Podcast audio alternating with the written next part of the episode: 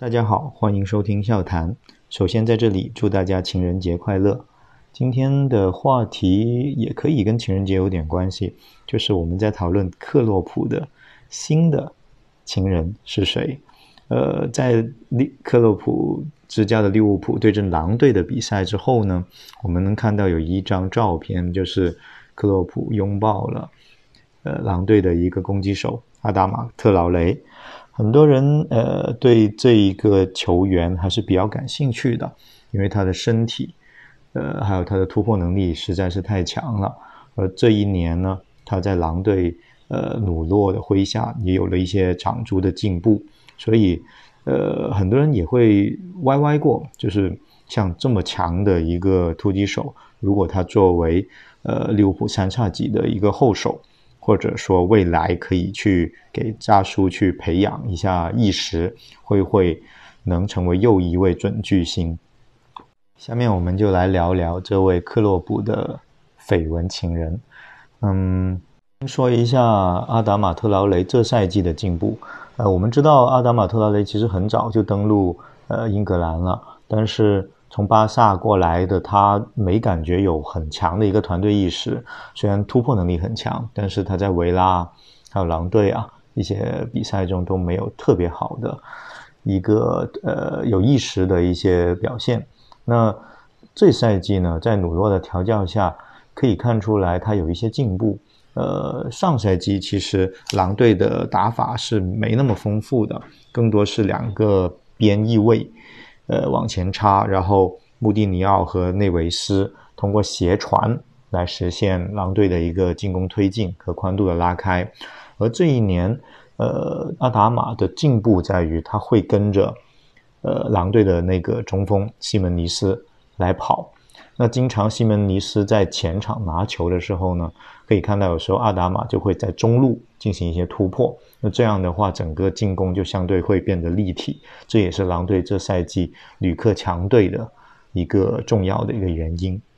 阿达玛的强项在于他的带球非常有张力，在呃高速中对抗，他的动作不会变形，这一点就会让很多英超的后卫会呃感到很吃力。而同时呢，阿达玛这一赛季也练出了一定的呃远射能力，那这一块呃还还是能让他有一些高光的表现。同时跟着西门尼斯，他的一些传球也更有指向性，比如说传中啊，比如说一个分球啊，相对来说比之前要合理。但是如果真的要细究下来呢，阿达玛现在还是有两个很大的一个致命问题，一个就是传球的水平。呃，如果夸张点说，还是非常业余的。对于利对利物浦的比赛中，我们可以看到两个呃一个画面，就是有一次西门尼斯往外面斜插，但是阿达玛就一个挑传就挑到中路，就完全是让西门尼斯不知道怎么去接应。呃，还有一个镜头就是西门尼斯呃往往前跑，然后阿达玛把球给到他。然后西门尼斯按二二过一的一个套路回给阿达玛，但阿达玛已经跑到一个西门尼斯看不到的一个地方了，气得西门尼斯不行。这就是阿达玛目前的一个意识的问题。就是这样，其实从八岁就加盟巴萨的这么一个球员，连一个简单的二过一他都呃打不打不好。那这点为什么阿达玛每每一个赛季他的进球基本都不超过三个？按他这样在的突破能力，按他这样的力量和身体素质，他没办法在禁区有更多的射门空间，那这也是有原因的。同时，阿达玛单打独斗还是相对较多，这也是他没迟迟没有加盟豪门的原因。当然，他如果早点加盟，呃，这个豪门可能在教练的调教下会好一点。其实，中下游球队的持球手都有这个问题，像扎哈。也是这样的一个问题，这也是制约他加盟豪门的一个原因。像上一期说的，呃，桑乔他就有点反向扎哈的意思，就是他虽然有一定速度和技术，但他一对一让让他自己去生突，他一般都不干的，都会利用队友进行二过一。这可能呃是又又是另外一个极端。说回阿达玛，那这样的一个球员，他能不能加入利物浦？呃，克洛普能不能调教调教好他呢？他的一个发展模板、发展思路应该是怎么样的呢？这里有两个比较有意思的一个观点，比如呃，像呃我们笑谈的微笑，他就说，其实阿达玛呃有有他有一个脑洞，他就说阿达玛可以参考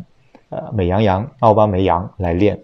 众所周知啊，这美羊羊呃是一个弱侧的一个呃得分手。他的速度很快，呃，但是他的支点能力和技术啊算不上顶级，然后在这样的情况下，他还是能拿英超的一个金靴。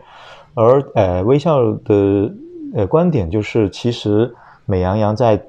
呃克洛普把他买到多特之前呢，他其实是在呃一个边锋，然后靠他的速度突破。呃，虽然他没有阿达玛这么敦实的一个身材和突破技术，但是他大长腿一套，速度确实快。呃，人均呃两个成功过人都是没有问题的，就场均两个过人。但是后面他就练成了一个跑无球、反复跑动啊，把呃这个无球穿插的时机学会了之后，他能凭借他强大的身体素质，就能进更多的球。那呃，阿达玛。他如果传球不够好，呃，是不是应该往利用身体往这块加强他无球的一个能力的学习，然后呃变成像加强版的一个美羊羊这样的一个方式？当然还有另外一种声音，呃，比如说尹老师他觉得两个球员还是不大一样的，呃，阿达玛应该是一个小钢炮，而美羊羊是水上漂，呃，他们的身材啊，他们的一个技术能力。都不一样，呃，虽然可以让他练无球，通过身体进禁区得分，但是，呃，米格老师也觉得，像呃阿达玛这样的一个从在拉玛西亚都是就是一个持球核心来培养的这样的一个持球手、突破手来说，呃，让他只是跑无球有点暴殄天物，呃，虽然其实他的呃呃那个呃突破能力非常强，呃。对，呃，在高速中对抗和做动作的能力非常好。虽然他进禁区的技术，呃，还不够细腻，但是已经足够让他在狼队这样的一些球队变成一个持球推进的一个核心球员了。如果硬要找一个在英超的曾经跟他像的一个模板，呃，其实呃，尹老师、米格都举了一个例子，可能不知道大家还记不记得，斯旺西曾经有一个边锋叫蒙特罗，他是可能当时是英超过人最厉害的三个球员之一，但是他呃也有呃呃比较毒啊、回防啊、跑位啊的一些问题，但他可能更比阿达玛更会扣，但他的身材没有阿达玛敦实，但现在呃重伤下滑之后也泯灭众人了。就像这样的一些球员，可能他们个人能力很强，但他们没有名师点拨或他自己没有开窍的情况下，还更多只能做一个后手。当然，呃，阿达玛这样的球员，哪怕他没有开窍，他加盟利物浦，在后期比赛的末段作为后手，呃，瞎冲瞎打，他那个效果也是很明显的。而像呃马龙，他唯一担心的就是按他目前。一个呃，对与队友的配合的意识，还有他的传球能力来说，他不一定有一个很高的那个收割效率，他更多会搅乱对方的防线。自己有没有很好的数据，那不一定。他跟桑乔就有点完全反过来了。其实就我来说，阿达玛，呃，是我比较喜欢的，呃，有这样身体素质的。球员，我是比较希望他能加盟利物浦，给克洛普呃一些点拨，呃之后能有一个准巨星的一个表现。当然，球员像这种年轻球员已经根深蒂固的球王打法，能不能调调教好，这也是个未知之数。嗯，所以有人也说嘛，我们就是馋他的身体。呃，所以，但是现在狼队给阿达玛的标价也不低，呃，据说有七十五 M，就是七千五百万英镑。当然，这只是他们叫价了，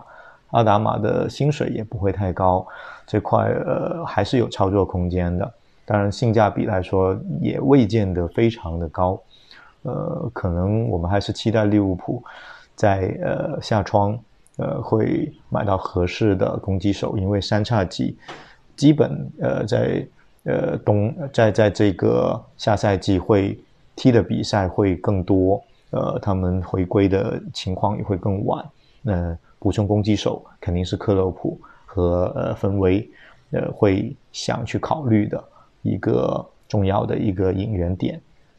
好了。今天呃，关于这位情人啊，绯闻情人的这个话题就聊到这。呃，再次感谢大家的收听，还是祝祝大家节日快乐。